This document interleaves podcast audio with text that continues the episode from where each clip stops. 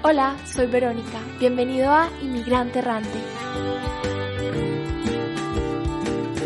¿Quién no conoce a alguien que se fue? ¿Quién no ha deseado ser alguna vez esa persona?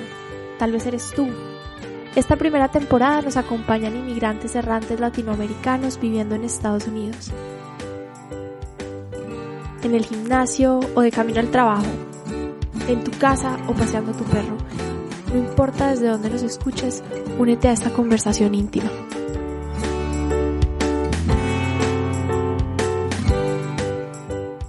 entró una brasileña y entonces estoy yo sentada y veo que la presentan y la sientan al lado mío. En ese momento abro mi correo y me llega como el correo que decía una persona nueva y viene siempre por un intro y ella está hablando, estoy leyéndola y veo la foto y es como, es esta madre que está a la par mía. Y me asomo, yo estuve en clases de portugués, soy pésima. Mi introducción es como, oi, mi, mi nombre es Marcela, e eu não falo muito. Eu estive na aula do português, mas eu não lembro nada. Nada, nada, nada. Eu não lembro nada. Y entonces ella se muere de risa, entonces toda la mañana le digo, bom día, llegó la hora del almuerzo y yo, "¿Mm? ¿vas a almorzar? Y ella, sí. Y yo, vamos. Mae, dos semanas yendo a la oficina, hablamos por horas como si nos conociéramos. Y nada, fuimos a comer. Lo amo, amo el hecho de entrar y saludarnos en la mañana. Ay, no, sí, es diferente. Es diferente. Es diferente. La gente, la gente es polite. Hay un, como un buenos días, pero no es esa necesidad de conectar que yo siento que los latinos en general tenemos. Y es como una generalización que al final uno la vive. Uno dice como, los latinos somos así o allá. Pero después te das cuenta y todos tus amigos, así fue como nos conocimos. ¡Hey, tengo una amiga! En Colombia eso le decimos ser bien entrón. Pero entrando, entrando en el episodio, eh, Marce, muchas gracias por acompañarnos hoy. Tenemos a Marce para los amigos, Marcela para los enemigos. Esto te cante. Marcela a mí me dicen en el trabajo. En, el- en- en inglés soy como dos personalidades. En inglés soy Marcela y en español Marce o Marcelita. Cada vez que alguien me pregunta, and what is your name? Te lo juro que tengo como un choccito, un, un Sí. cortocircuito mental con decir Verónica. Verónica. No quiero, entonces digo, Verónica. Y me dicen, what? Y yo, Verónica. No, es tan diferente. A ver, claro que entendí. Bueno, Marce me dicen Marty. Me gusta Marcy. Pero es otra personalidad. No sé, ¿me entendés? Como que no Te impone una identidad diferente a en inglés, tuya. Marcy. Y es como la persona que habla inglés, que no soy yo. Que en inglés, Y no eres tú. no. No al 100%. Porque, te digo, yo hablo hasta por los codos, yo estoy bastante segura de mí misma, hablando con alguien y en inglés se me van las palabras y ya me cuestiono lo que estoy diciendo, estoy como un poco más callada, ¿me entendés? Como que es otra, otra personalidad. Te entiendo. Y bueno, como contexto para los que nos estén escuchando, a diferencia de gran parte de las otras entrevistas que conocía ya de un buen tiempo como a los entrevistados, Marce y yo nos conocemos apenas hace una semana, pero conversando para el podcast me di cuenta que tenemos una historia súper parecida en muchos sentidos, siendo ella de Costa Rica y yo de Colombia. Me pareció muy bonito resonar con esas partes de lo que me ibas contando, porque al fin y al cabo ese es el sentido de este proyecto, es contar estas historias, compartir estas experiencias, porque estamos pasando muchas personas migrando lejos de casa por las mismas cosas y qué bonito crear un espacio para pues para compartir y conversar. Entonces, Marce, mil gracias por traernos tu historia. Yo estoy muy feliz de estar acá. Siempre querido estar en un podcast. Hay mucho que decir y me encanta esto que estás haciendo porque es cierto. Todos conectamos inevitablemente con cosas. Uno busca a alguien que sea parecido a uno y no hay nada más rico que darse cuenta que lo que uno vivió no es solo de uno. Porque a veces uno dice como solo a mí me está pasando. Y también yo creo que esas inseguridades que me... Bueno, te voy a dar un poco más contexto. Yo soy súper académica. Me va súper bien en la universidad. Me encanta. Entro a trabajar y crezco rapidísimo y me va súper bien y me siento súper segura. Un trabajo muy fuerte. Crecí más rápido de lo que tal vez debí en el sentido de que tuve mucho estrés. No la pasé bien en algunos momentos y siempre tuve ese feeling de no sé suficiente, no tengo suficiente experiencia, no tengo suficiente experiencia.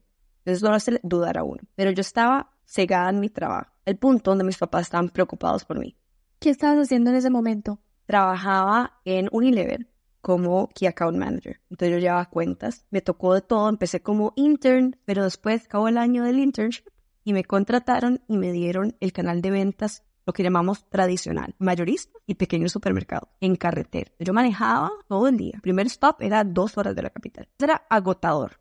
Yo dormía fuera de la casa, me ex- era muy joven, tenía 22 años, me expuse a situaciones machistas muy fuertes Yo era la única mujer en un campo solo de hombres y tenía 22 años. Yo solo tengo hermanos, me crié con hombres, con primos, entonces yo me siento muy cómoda y no, pero es diferente cuando sentís miedo. Es otra historia, y lo sentí. Y después de expresar los miedos que sentía con mi jefe, me lograron dar un puesto, el mismo, pero en la ciudad. Entonces ya no tenía que manejar, ya dormía en mi casa.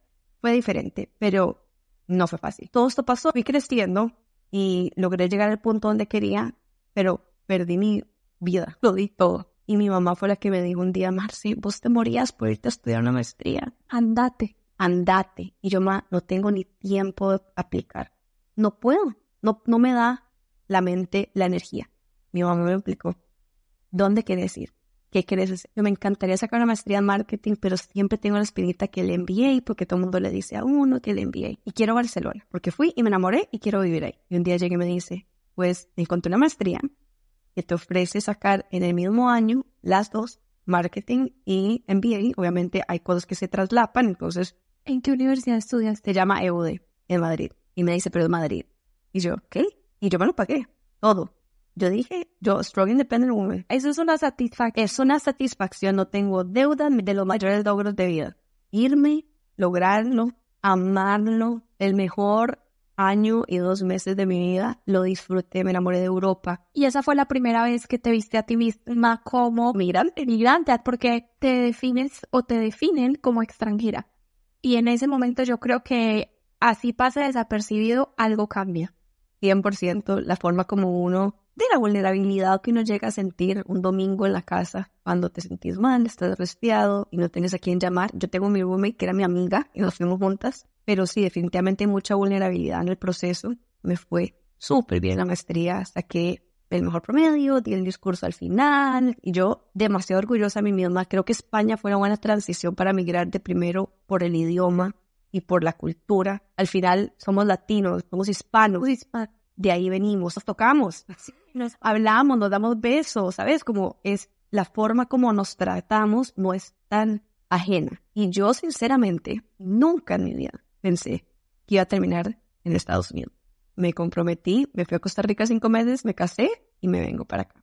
Cuéntanos un poquito de ese proceso, de ese tiempo. Decía, no se imagina cosas, uno tiene ideas de cosas. Yo venía con la idea de, yo vuelvo de mi maestría, Strong Independent Woman, yo me lo pagué, no tengo mucho dinero, me lo terminé de gastar en la boda, vuelvo y no solo no tengo trabajo, sino hasta Strong Independent Woman es completa y absolutamente dependiente económicamente de su esposo. Somos pareja nueva, viviendo juntos, porque no hemos vivido juntos antes, explorando lo que es tener una economía junta, compartida, y dependo de vos económicamente. Y yo creo, en mi experiencia, el primer año, el reto nuestro fue esa comunicación de cómo vamos a manejar esto estoy en la casa, no puedo trabajar, ni siquiera puedo aportar. Y yo sentía que si yo aportaba tenía una voz. A ver, aquí, quiero que hagamos una pausa porque eso que acabas de decir, wow, se me puso la piel chinita.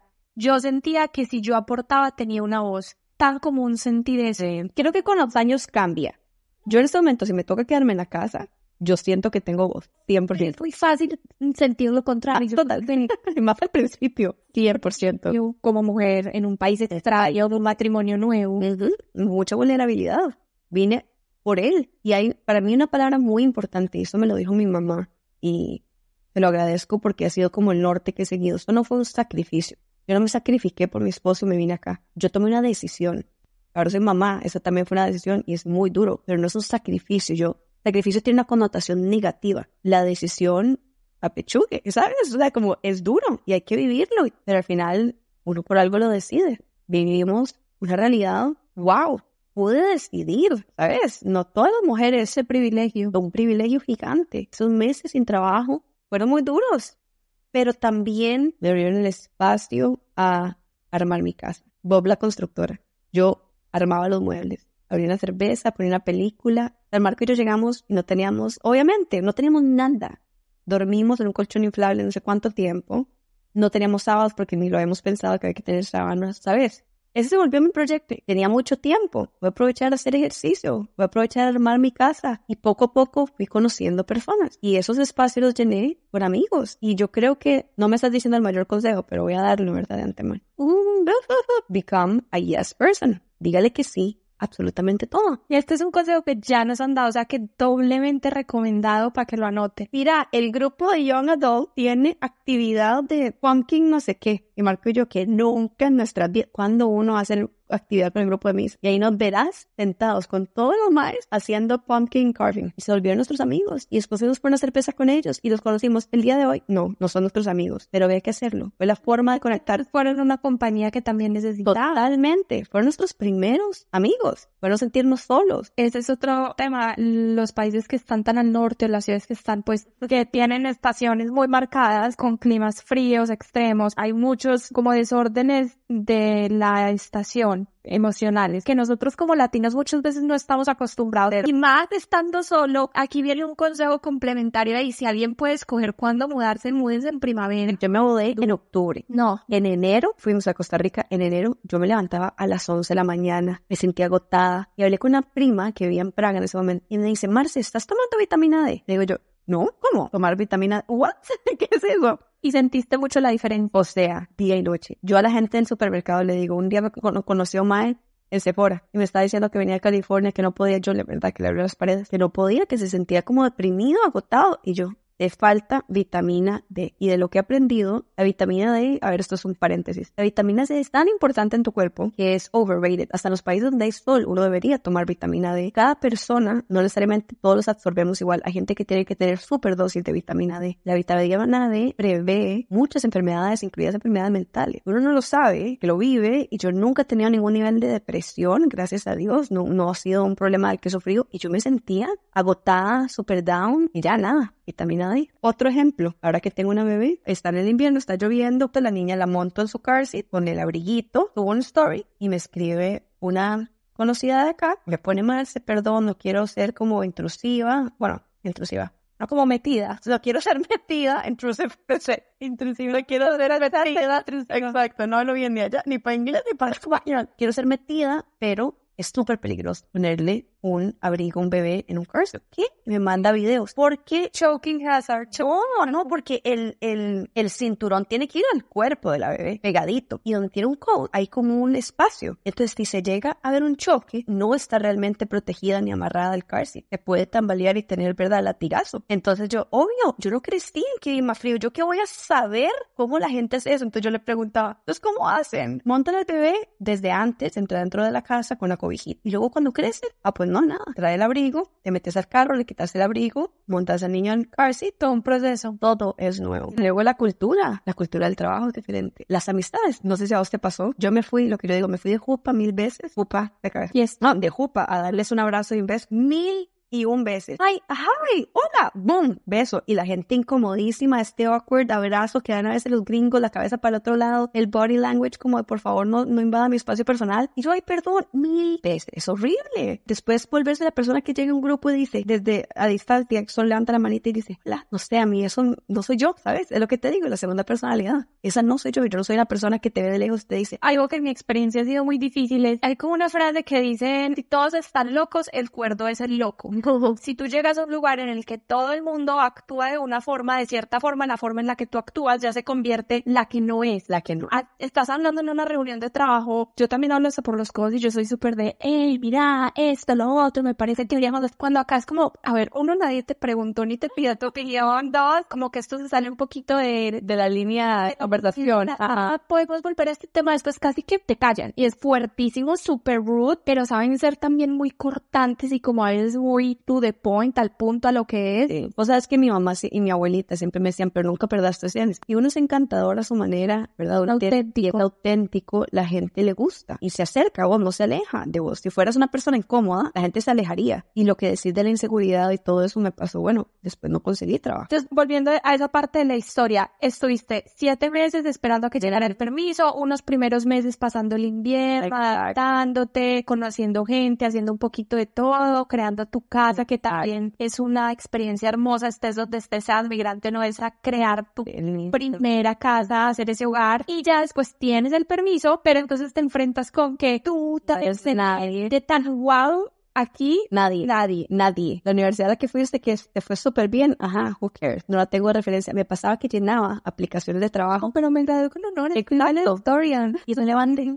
Eso que no tiene como el drop down para escoger la universidad y no sale en la universidad de uno. Y no, o sea, significa que no importa. O sea, no está ni siquiera, En su radar. ni siquiera está en el radar. Y luego, ¿verdad? Vengo de Costa Rica, que múltiples veces confundido por Puerto Rico y si no, no tienen idea. Y en Seattle especialmente, no tengo experiencia en otras ciudades de Estados Unidos y es muy competitivo. Aquí están empresas gigantes. Tienen los mejores, los audiomemorios. de todos lados. Y lo veo con el resto de amigos que conocí. Todos los demás estudiaron en Estados Unidos y se vinieron aquí, querían trabajar en Amazon, en Microsoft, Starbucks, Expedia, Boeing. O sea, wow. Entonces uno está compitiendo con un mar de gente en una ciudad que está creciendo. ¿Cómo lo logras convencer de que vos sos la última Coca-Cola del desierto? Cuando además Ni te lo crees. no te lo mí no se lo en las palabras. Marte, ya, ya no estoy sintiendo mejor. O sea, espero que alguien se sienta igual porque en esto que estás contando tu historia, yo estoy pasando por un momento personal en el que llegué a Seattle, milagrosamente en tres semanas conseguí Wow. trabajo. Wow. pero eventualmente a la empresa en la recesión no le va bien, hacen recortes, yo salgo y te lo juro que he mandado por ahí pues 100 aplicaciones en, en tres meses y es como parte de Que no vendo esto. ¿Cómo, cómo logro venderme yo? Muchas veces ni te dan la oportunidad de llegar y la primera entrevista que es ese phone screening cuando tienes, te contesta una voz al otro lado de la línea súper impersonal. Yo empecé una así de la Dream Job con, ay, ¿qué más? Hey, ¿algún consejo antes de que empecemos la entrevista? Y me dice como, no, si te diera algún consejo te favorecería sobre otros candidatos y no puedo darte consejos. Y yo como, Ok, gracias por ponerme nerviosa. no lo decía tan en serio, por favor. El proceso de entrevistas es agotador. Además, el idioma. De hablar inglés, yo creo que bastante bien, pero no tengo lenguaje técnico. Nunca he trabajado en Estados Unidos. Y yo googleaba, ¿cómo digo bandeo, un bundle? Para explicar mis ejemplos, explicar lo que yo hago. No sé ni cómo hacerlo. No tienes el lenguaje de tu profesor. No, no lo tengo. Y el slang de todo el día no está. Y esa es otra cosa, que por más que tú hables inglés, hayas trabajado en inglés o hayas estudiado en inglés, te das cuenta que cada ciudad tiene su propio Cada forma de expresarse, forma de mandar el correo, cómo saludar, Los correos, mis primeros correos. altura de los correos, la. O sea, la intro divina que uno hace en español, en animados, bla, bla, bla, bla, bla, bla, bla, y una hablada y uno ahí medio dice que pone lo que quiere decir y luego quedo atenta, Marcela Pérez, aquí es, hola, hi, al gran best, Marcelo. Te digo, es otra personalidad. Yo siento que soy dos personas y siempre lo he dicho, soy mucho más inteligente en español, mucho más inteligente en español. Me encantaría que mi equipo me conociera en español, que mi vendor me conociera en español, porque por más que me ha ido muy bien ahora, siempre siento, bueno, el síndrome del impostor, uh, Pues eso o sea, podcast entero, digamos, es que también ha salido, o sea, es podcast entero. Yo no sé cómo entré a Amazon. Al día de hoy no sé cómo sigo en Amazon. No sé cómo me ha ido también en mis evaluaciones. Marte, tuve otra entrevistada mexicana, mujer de Amazon, que me dijo No, exactamente las mismas palabras. No sé cómo entré. Pensé todo el tiempo en la entrevista cuándo se van a dar cuenta de que yo qué. que- Pienso a veces todavía. Entonces, pero pienso es una problemática real. es muy fuerte, es muy real y no sé, me encantaría, me encantaría entender porque yo hablo esto con mi esposo, otro migrante, pero la diferencia entre él y yo es que a él lo querían, a este lo trajeron. Él era un Wanted. como tienen hasta que argumentarle a las eh, autoridades migratorias por qué nadie aquí puede hacer Literalmente. creo que a nivel emocional, a nivel eh, psíquico, entras en una posición completamente diferente porque tú ya sabes que sí, obviamente te enfrentas a un montón de cosas, pero a ti te querían aquí, a ti te trajeron porque eres un chingón, Sí. una chingona, mientras que tú lo tienes que demostrar en otro idioma de cera donde nadie, pues sabe. Y no es para hacernos víctimas, pero no, reconozcamos que por más que la oportunidad es inmensa, es también muy grande el reto. Y exacto, pero igual conseguimos trabajo, igual no nos creemos. He ahí el problema. O sea, no es que somos víctimas, es que simplemente De nuestra propia mente. está muy fuerte metido en la cabeza de uno. supuesto, muy fuerte. Son paradigmas que ya se te construyen y este paradigma que tú tienes sobre es que yo soy mucho más inteligente en español y esa Marcela que parece que está tan ajena a la otra como si fueran dos caras de otra moneda, ¿verdad? Está en el espectro de todas las versiones que eres y al fin al cabo todas están aquí. Y uno no debería dejarlo alimentarse también, esa inseguridad. A veces, por ejemplo, me pasó hace poco en una reunión, cuando hablan a un muy alto nivel y uno dice, ¿qué? No entendí, no lo googleo. Obvio, todo el tiempo. Busco y busco y busco, pero eso que uno dice, ¿cómo puedo? Me da pena decir lo que estoy pensando, opinar, porque no estoy 100% segura de lo que están diciendo. Eso para mí es un poco fuerte a veces, me genera mucha inseguridad. Amazon la gente es muy polite. Yo siempre les digo, si yo digo algo malo en inglés, este no es mi primer idioma. Yo quiero aprender. Sí, como ser abierto al respecto. Yeah, pero es muy polite. Yo no sé si les gusta mi acento, se ríen.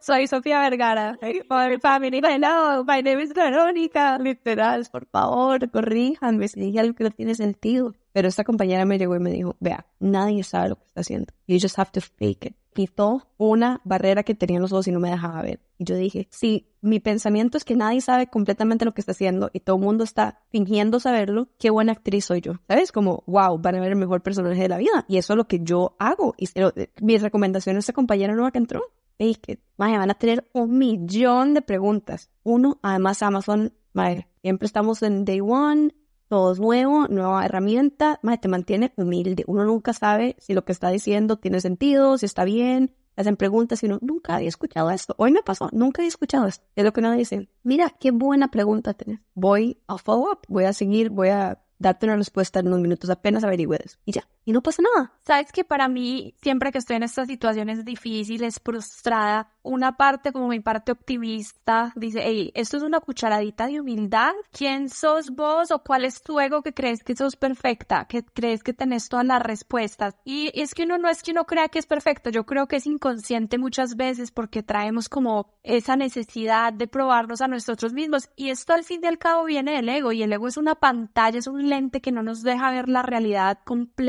como es mi mentalidad también cambió mucho cuando me convertí en mamá. Esta idea, ni siquiera voy a decir sueño, porque no era un sueño, era como yo me veía, alta ejecutiva aún. Vieras que eso ya pasó a otro plano, eso no me define. Esa métrica del éxito ya no es tu métrica de lo que es tener una buena vida. Eso no es. Cuando eso cambia, no importa dónde estés. Si lo que me define es mi éxito económico, pues si no tengo eso, no, soy tengo, nadie. no tengo nadie. Si lo que me define es mi superposición, uno sabe qué es lo que uno quiere que lo defina. Y yo lo que quiero que me defina o lo que considero el éxito es la felicidad y te lo juro, eso es lo que yo siento. ¿Qué es la felicidad para ti? Para mí la felicidad es la salud, o sea, estar saludable y estar saludable involucra poder hacer ejercicio, poder comer bien, socializar, eso es salud para mí. Salud física, física, emocional, todo. Y para mí la felicidad es conocer el mundo. Para mí es saber que no hay teras, no hay barreras, que yo y mi núcleo familiar, mi esposo, mi hija y yo podemos ir donde sea y donde sea que estemos juntos, estamos bien.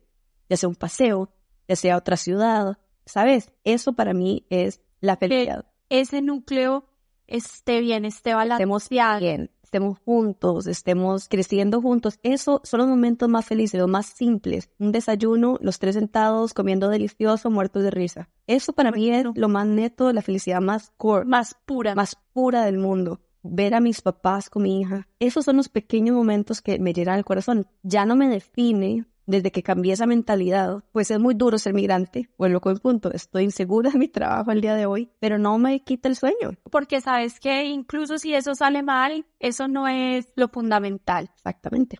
Eso no es lo fundamental. Y después, si eso no está, sigo siendo yo. Tal vez tengo que acomodar mi economía. Tal vez, ¿verdad? ¿Sabes? Cosas van a cambiar. Pero si eso no está, sigo siendo yo. ¿Me entiendes? Yo no soy mi puesto. Y no me parece que esté mal, lo contrario, ¿verdad? De eso soy yo. O sea, una persona que se siente completamente identificada con su rol, su, ¿verdad? Su profesión, eso es quien lo define, es it's okay. Pero digamos, yo lo veo en vos. Decís que no estás trabajando, pero estás haciendo de todo, porque tu trabajo no te define, porque sos artista y un artista se expresa en un millón de formas. Entonces tu trabajo no te definió nunca. Ahora pues, qué rico tener un trabajo, qué bueno segundo income, qué bien seguir creciendo en ese sentido. Estaría aquí regresar a, a, ese momento en el que tú estabas buscando trabajo cuando llegaste, que dijiste, a pesar de todo lo difícil que fue medio espacio para ciertas cosas, yo siento que a mí esta transición, las transiciones son ese espacio y hay que usarlas como eso. Y es la primera vez en mi vida que me he permitido definirme como artista. Yo creo que desde que tengo dos años tengo videos Mm. cantando, pintando, hablando así como haciendo teatro, hice todas las cosas que te imagines. Qué importante es darnos ese espacio para definirnos por fuera de nuestra profesión. No importa si no vivís de eso que amás. En el mundo de hoy, quién sabe, no sé, tienes que ver también de qué puedes vivir, ¿no? Ahí Ti- Bueno, ah, no, la utopía, las ideas y todo eso existen. Y uno puede soñar. A ver, paréntesis de lo que estamos hablando. Yo creo que si uno dice, mi amor es el arte y esto es lo que me hace feliz. La plata va a venir, el dinero no, es, no va a ser fundamental, vas a tener un estilo de vida acorde a eso. El problema es cuando uno lo quiere todo. Quiero ser artista, quiero ser super social y quiero ser millonaria. Pues bueno, hay que querer cosas realistas. Muchas veces estamos enamorados con la idea de ese personaje que queremos ser, pero no estamos dispuestos a tener la vida que ese personaje tendría. mi idea es ser director. Horas de trabajo. No quiero ser eso. Exacto. Yo no quiero vivir detrás de una computadora. No quiero sacrificar mi vida social, mi familia, mi salud por un puesto. No me hace feliz. Y it's, it's okay. Y mejor darse cuenta ahora que 15 años, 20, 30 años después, toda una vida después, persiguiendo esa meta que cuando llegas te das cuenta, en verdad esta no era la vida que No. quería. Qué triste, 100%. durísimo. Duro de saber cómo este país, esta es la bendición, que volviendo al punto de estar acá, te da demasiadas oportunidades. Es un país de oportunidades. Aquí vos puedes decir para dónde quiero agarrar. Y yo creo que el sueño americano se debería redefinir. Esta idea del sueño americano, como que te ser millonario, como que eh, te vas a retirar, no sé. Para mí es oportunidades de trabajo. Oportunidades de, hasta en la ciudad más cara del mundo, que es Seattle. O sea, hay más caras, pero aquí hay muchas oportunidades. Todo depende de dónde pones tu energía. O sea, yo en Costa Rica no puedo agarrar y decir en qué quiero trabajar. No sé, voy a buscar en hotelería, voy a buscar. No, porque están el número de empresas que están, donde uno tiene gente conocida y, y that's it. O te volvés emprendedor y bueno, estos son otros 100 pesos, ¿verdad? Acá, the land of opportunity, tiene oportunidades y eso, yo se lo agradecido estar acá. Agradezco eso. Agradezco que podemos tener un income que no podríamos tener en Costa Rica, porque esa es la realidad. Me duele demasiado pagar taxes. wow. Pero agradezco mucho eso. El otro día escuché a alguien decir, que vi acá también, wow, qué privilegiada soy, estoy caminando en una calle de noche y no siento miedo, qué divino, vean lo limpio que está, vean lo ordenado que está, la gente es educada al manejar, ¿verdad? Decía todo esto y luego dice, y no sé por qué todos los días pienso en cómo extraño Costa Rica. Un pedazo de mi corazón quedó ahí. Y yo creo que es porque somos dichosos de que venimos de un lugar al que queremos volver. Eso no es todo el mundo, no todo el mundo puede volver. En nuestro caso, yo digo, yo voy a volver. Yo fui demasiado feliz, o sea, de verdad, me encanta mi país. Solamente estoy acá, quiero aprovechar esta oportunidad al máximo y el día que se acabe será un recuerdo extraordinario porque eso es mi objetivo. Crear esta vida, inventar esta Conocer gente. Porque en nuestros países uno ya tiene su grupo de amigos. Uno conoce un par de personas nuevas, pero no es como, "Güey, mi alma, wow, tengo un montón de amigos nuevos. Acá, la forma como nosotros nos conocimos, la forma como nuestro grupito se creó fue literalmente, hey, tengo una amiga que estudió en esta universidad que está en Seattle y literalmente blind vamos a tomarnos un café. Y de ahí nos hicimos súper amigas y me presentó a la otra amiga que también estaba casada y, y así. Y aquí estamos sentadas. Y esto no pasaría en otros lados. Y yo eso lo amo. A mí me pasa y también, no sé a usted pasa cuando volvés, que ya hay cosas que me chocan. Y ese feeling lo detesto, porque ni de aquí ni de allá. Sí, mi papá tenía una frase que después cuando mi hermano, mi hermano también vive afuera y yo salimos, decía como, ay, no vayan a volver creyendo que son de mejor familia. Y a veces es como la culpa de, bueno, no porque, sobre todo si vienes de un país diferente De- económica, en infraestructura, en- sí, a veces vuelves y ves muchas cosas que no funcionan, muchas cosas del sistema, del civismo, 100%. La forma como se maneja, la el respeto, el que no, no paren a dejarte cruzar. ¿no? La inseguridad. Es triste ver eso, es triste ver las fallas de nuestros países y creo que también aprendemos a amar mucho más esa, esa magia Sí. de donde venimos. Como tú decías, somos muy afortunadas de venir de un lugar al que queremos regresar, al que amamos, Sí. al que podemos regresar. Una conmemoración especial a, a todos los migrantes en el mundo y a través de la historia que han sido desplazados forzados, Sí. que han tenido que irse en situaciones de violencia para salvar su vida, la de sus familias. Sí, y no poder volver. Irte y no ver para atrás.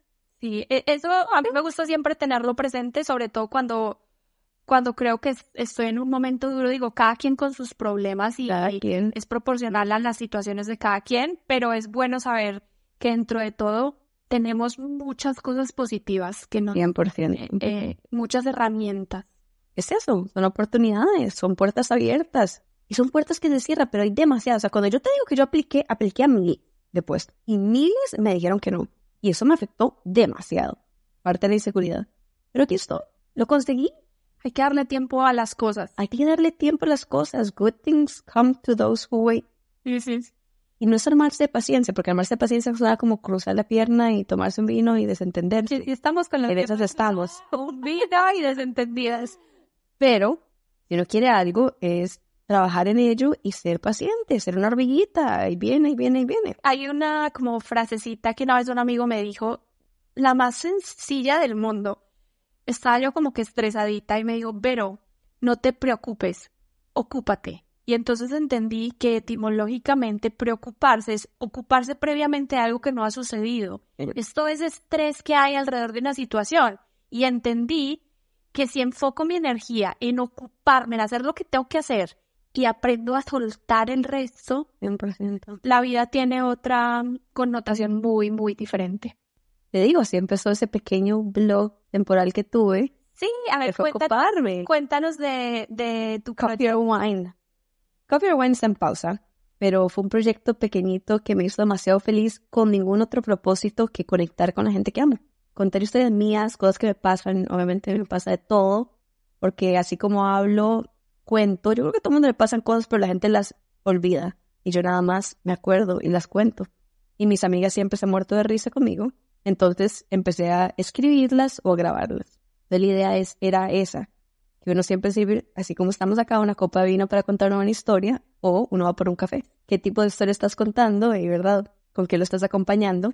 Pero después, bueno, empecé a trabajar y, y tuve que poner pa- pausa a eso, pero lo que me dejó fue conectar. Todos buscamos conexión, yo creo. Conexión es tan importante. Es que es una necesidad, Necesidad. fisiológica, de no estar solo, ¿sabes? es biológica. O sea, si ves cómo evolucionamos como especie, evolucionamos gracias a la capacidad de conectar para sobrevivir. Exactamente. Entonces, este blog, pequeño blog en Instagram, me hizo conectar con mi familia, con mis amigas. Se morían de risa, me escribían, me decían, Marcia, es que me estoy enterando de lo que estás viviendo por estos videos, por esas historias, mis abuelitas, mis tías. Todo el mundo me escribía, gente que yo no conocía, porque así son las cosas en Internet. Llegan a personas que uno conoce y luego te escriben, igual que este podcast. Te escriben y te dicen, me pasó lo mismo. X, Y Z. Yo perdí mi primera prueba de manejo. Yo rajo, bueno, como, diría, como diríamos eh, universalmente, presumo con que soy demasiado buena manejando. La conductora espectacular. Perdí mi primera prueba de manejo aquí en Estados Unidos. Sí, es que aparte tienes te dan un librito te tienes que ir. Y te preguntan la distancia entre Todo. la llanta y el andén tiene que Ojalá, ojalá hubiera sido la escrita, porque sí, te digo, ese libro te dice la la práctica, Si no puedo decir nada que te la práctica. y si no está en el idioma. O sea, no, no, te voy a decir por qué sí. Porque el mae me dice, estamos montados. Minuto número uno de estar en el carro. O sea, yo me monto en el carro. Oye, toco, toco, toco. Y me dice, in the next one, en la próxima a la izquierda. Para mí, la próxima no es esta. Es la próxima. Para el mae era esta. Y entonces, donde empiezo a acelerar, me dice, di, pero es esta. Y obviamente me mando el MacGyver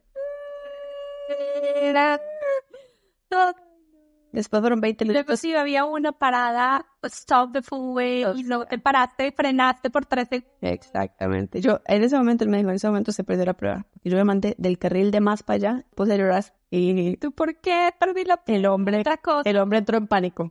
Porque yo lloraba como una Magdalena. Y me decía, está bien, eh, pero yo no le hice nada. Y yo, no, usted te voy a hacer nada. Yo le dije, me dijo, ¿y quién viene por usted? Yo no ahí está mi esposo. Me hicieron ir con él y mi esposo para decirle a mi esposo que yo estaba bien, que él no me había hecho nada. Y mi esposo, como yo la conozco, creo que perdí la prueba. tranquilo, tranquilo, eh, no pasó nada. normal.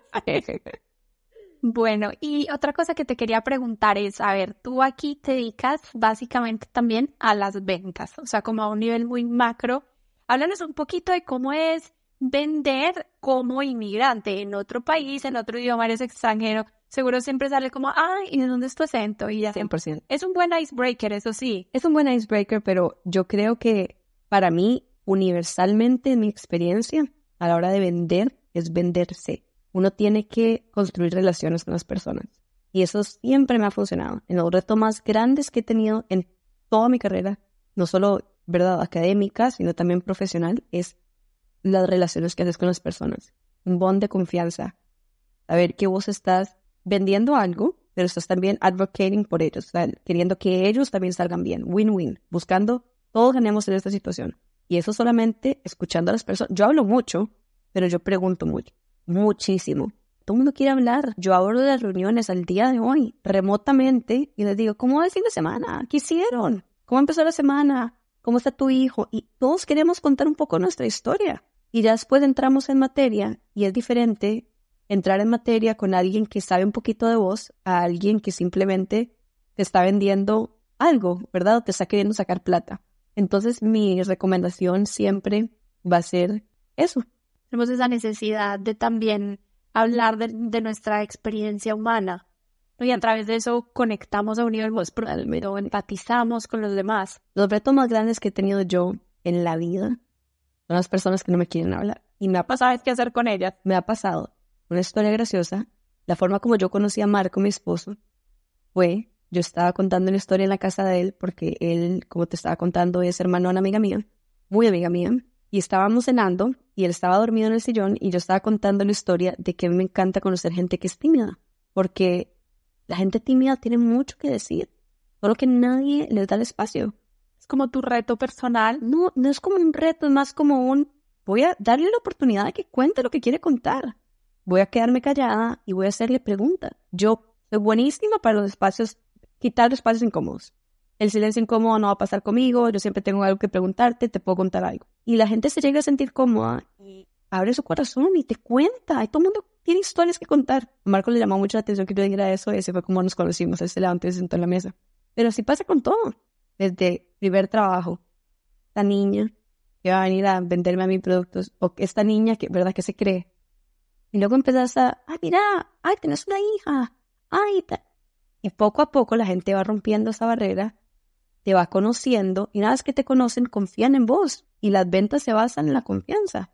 Claro, no solamente en el producto que estás vendiendo, sino en ti como persona que responde por esa relación de negocios. Exactamente, uno se tiene que saber poner diferentes sombreros en, en todo en la vida, pero en ventas hay que saber ponerse los diferentes sombreros. Los números, los números te cierran el negocio. ¿sabes? Yo sé lo que estoy hablando, aquí está la prueba. Pero la relación es la que te da la puerta, te abre la puerta para que un, un, un, negocio. Parte como de intuición y también te da la puerta para que ese negocio sea repetitivo, ¿no? No solamente una vez, sino que sea un cliente regular. A mí lo más fuerte que me ha pasado fue alguien que no quería que yo trabajara con esa persona. Porque eh, trapitos raros, cositas raras que habían y yo en eso sí soy bien transparente. También me veía muy joven, una persona muy machista y no quería trabajar con la mujer. Me costó mucho al principio entender que esta persona no quiere trabajar conmigo. Yo llegaba a las 8 de la mañana y él me atendía a las 4 y media de la tarde. Y yo sacaba mi computadora, trabajaba todo el día y me iba a almorzar delicioso, volvía. Cuando me atendía, encendía música en su oficina y subía el volumen y no me veía sacar el celular. Yo empecé a aplicar el espejo. Yo agarraba, abría la computadora, agarraba mi celular y le decía, cuando quieras, me avisas. Y frente de él me ponía a scrollear Instagram. ¿Te funcionó esa estrategia? 100%, porque al final los dos queremos ganar. Tenemos que encontrar un punto en el medio en el que los dos queramos ganar. Uno como mujer también tiene que tener cierto nivel de seguridad que por dentro uno puede estar quebrada, pero esa seguridad de que, tranquilo, make it, you make, en todo. Y eso lo he visto en tantos como blogs, estas varas posts que dicen que los hombres se atreven a aplicar a trabajos donde no cumplen todo y las mujeres si no cumplimos un punto no aplicamos. Eso es lo que tenemos que romper en toda la vida. No necesariamente lo tenemos que saber todo, lo podemos aprender en el camino. Ahí tiene que saber que no lo sabes, tener seguridad. Y claro, es una gran oportunidad también para tú como persona aprender eso que te das cuenta que no sabes. Creo que inmigrar también te ayuda mucho a abrir esa perspectiva. Yo entiendo, siempre todo vuelve a los filósofos, por algo son los filósofos, y en, el caso de Sócrates solo sé que nada sé, en verdad te das cuenta de que no sabes nada. ¿Qué otra experiencia o otra particularidad de tu viaje como migrante crees que es importante que mencionemos aquí que no hayamos conversado? Yo creo que uno, saber reírse del proceso, disfrutar. Me encanta ese consejo. Uno a veces dice cada caballada. Ve, yo traduzco los dichos en español al inglés. A mí no me importa. Yo te estoy hablando en inglés y puedo decir palabras en español porque a veces es lo que mejor va. Pero si estoy en una reunión, a veces se me viene a la mente, a ver, no estamos descubriendo el agua tibia. We're not discovering the warm water. Literal. Y hay gente que le parece súper gracioso y encantador. No creas que eres la última Coca-Cola en el desierto. Tradúceme eso. O sea, Eh, You're not the last Coca-Cola in the desert. you're No eres la, not the last Coke in the desert y es como, What? No es la última chupada del mango, decimos nosotros. Otra que he traducido múltiples veces es, ¿sabes qué? Estoy detrás del palo. ¿Ustedes usan eso? no. Detrás del palo para nosotros es como, no sé lo que me estás hablando, estoy detrás del palo. ¿Sabes? No sé lo que estás hablando. De hecho, como, sinceramente, I am behind of the tree. O sea, estoy aquí detrás del Yo me reiría, pero ese es el consejo, reírse. reírse y entonces uno se muere de risa y uno dice, perdón, eso no se dice. Yo me voy a mi raíz, yo lo digo en español. I'm behind the tree. I'm behind the tree. Pero uno tiene que reírse y hay otra cosa muy linda de cuando uno es migrante, que es que haces todo lo que los locales no hacen. Esquiamos todo el invierno, hikeamos todo el verano, acampamos, hacemos amigos con los de la esquina, ¿sabes? Porque no tenemos familia acá, entonces nuestra familia son nuestros amigos. Nos vemos todos los fines de semana, hacemos cosas con todos los amigos todos los fines. Picnic en el parque. Cuando yo he hecho un picnic en Costa Rica, vas a la casa de tu amigo, vas a picnic. Acá es, prémonos los kayaks. Sí. Y vámonos al lago, alquilemos los esquís y vámonos a la cabaña, ¿sabes? Eso uno se abre a explorar el lugar donde uno está porque no hay compromiso. Yo pongo un pie en Tiquicia, un pie, y la agenda se llena. Todos los días hay algo. Tiquicia. Un pie, te lo juro. Claro, eso también nos contaba un, un amigo, como, y los domingos iba a cenar con mi papá y luego Exactamente. es como, Que uno vuelve y le choca. Marco a veces me dice, ya me quiero ir. Y no es porque no esté feliz allá, porque no tenemos nuestro tiempo. Nos- mi pareja, nuestra relación se desarrolló como matrimonio acá. Nosotros es normal. El tiempo nuestro. De llegar allá y llenarnos la agenda de cumpleaños, actividades, taca, taca, taca, es abrumador. También nos pasa, y esto yo creo que es de y creo que lo amo y lo busco en otras ciudades si es que pienso mudarme, es que no importan las apariencias. Estamos en una ciudad donde el CEO de Starbucks puede estar tomando su café a la par tuya y está vestido como un normal y no le importa nada. a mí me encanta esa libertad de poder ser excéntrica y que me valga. O sea, como, Exacto. yo salgo con mi chanto y mi poncho, O sea, unas gafas fancy y un sombrero, una más del montón. a pasear al perro y es como si me miraran o no, me va. Nadie te mira, la gente le- no, le, no le importa. Es que realmente a la gente no le importa. Tenés un genio software engineer top performance y está en chanclas, un v-neck negro básico y unos jeans. Y además nadie maneja un carro X. O sea, es que nadie le importa, nadie sabe quién es quién, nadie le importa esa apariencia, no hay, no ninguna presión social ni económica en ese sentido. Yo creo que sí las hay, pero más bien nosotros no estamos tan inmersas en esta sociedad Puede ser. como para saber o como para conocer esas dinámicas. Y somos libres de esas dinámicas. Pero qué bueno, porque en verdad esa libertad se siente. O sea, yo pongo un pie en Costa Rica, yo compro ropa para irme para allá. Porque digo que no, y voy para un montón de eventos y que la vaina. Acá, yo me puedo venir a ver a vos y vengo con ropa de ejercicio y no me importa. Hay demasiadas cosas buenas de emigrar, pero para mí es eso, es la gente que lo conoce. Eso es con lo que nos vamos a ir después, la gente que conocimos, las experiencias que tuvimos, a todo lo que le dijimos que sí. Ay, a todo lo que leímos. Cerrando la entrevista, hagamos como un retroceso a esa Marce del pasado. ¿Qué consejo te hubiera gustado que te dieran que quizás nadie te dio? Enjoy the ride, disfruta lo que estás viviendo y todo va a llegar. Porque yo estaba tan desesperada por no trabajar que a veces siento como que no terminé de disfrutar el tiempo que tenía en la casa o el tiempo que tenía yo. Y ahora que trabajo, que estoy en la casa, que soy mamá y que lo último que tengo es tiempo, hubiera agradecido demasiado el tiempo. Desde ese año y medio hubiera hecho Rico, rico. Sí, no sentirme fracasada porque no estaba trabajando. Fui súper feliz cuando no estaba trabajando. Pero tenía un label de, ay no, yo tenía que estar trabajando, todas mis amigas siguen creciendo y yo no tengo trabajo. ¿Qué me comparaba? ¿Qué, qué innecesario? Es simplemente disfrute su camino, disfrute lo que está viviendo ya. Y las cosas llegan. No hay día que no llegue ni plazo que no se cumpla. Mi frase de vida, todo llega. Nada más, disfrute el camino. Eso también lo vas a tener que traducir. Amé compartir todo esto, conectar con vos. ¿Te quedaste sin compartir algo? Después podríamos hablar de todo el tema de ser padre inmigrante. Hablemos ser padre inmigrante. Ser padre inmigrante creo que es el reto más grande que yo he vivido. No buscar trabajo, no hacer a mí, porque especialmente como latinos, nuestra familia es lo que nos da seguridad, lo que nos da estabilidad, es lo que yo me imaginaba que iba a tener todos los días cuando iba a ser mamá. Marco y yo, un día oscuro aquí en Seattle, no importa, hacemos lo que sea. Ahora con una bebé, es diferente, todo es diferente. Uno necesita sistema de apoyo porque, volvemos al punto, todos somos familia, somos amigos, somos familia. Pero si yo me enfermo, Marcos se enferma y la niña se enferma, yo no te voy a pedir a vos que es un día de vacaciones de tu trabajo y nos vengas a cocinar y a cuidar y a limpiar la casa. Pero sí se lo pediría a mi mamá y sí se lo pediría a mi cuñada que si porfa puede pasar por Marina. Ser mamá como que me abrió los ojos a un mundo que ya no sabía que existía, donde valoro muchísimo más a mi mamá, obviamente, y a las mamás en general. Empatizo con los padres americanos, porque aquí es donde tengo, y entiendo ya cosas que antes no entendía. Una que se te venga a la mente.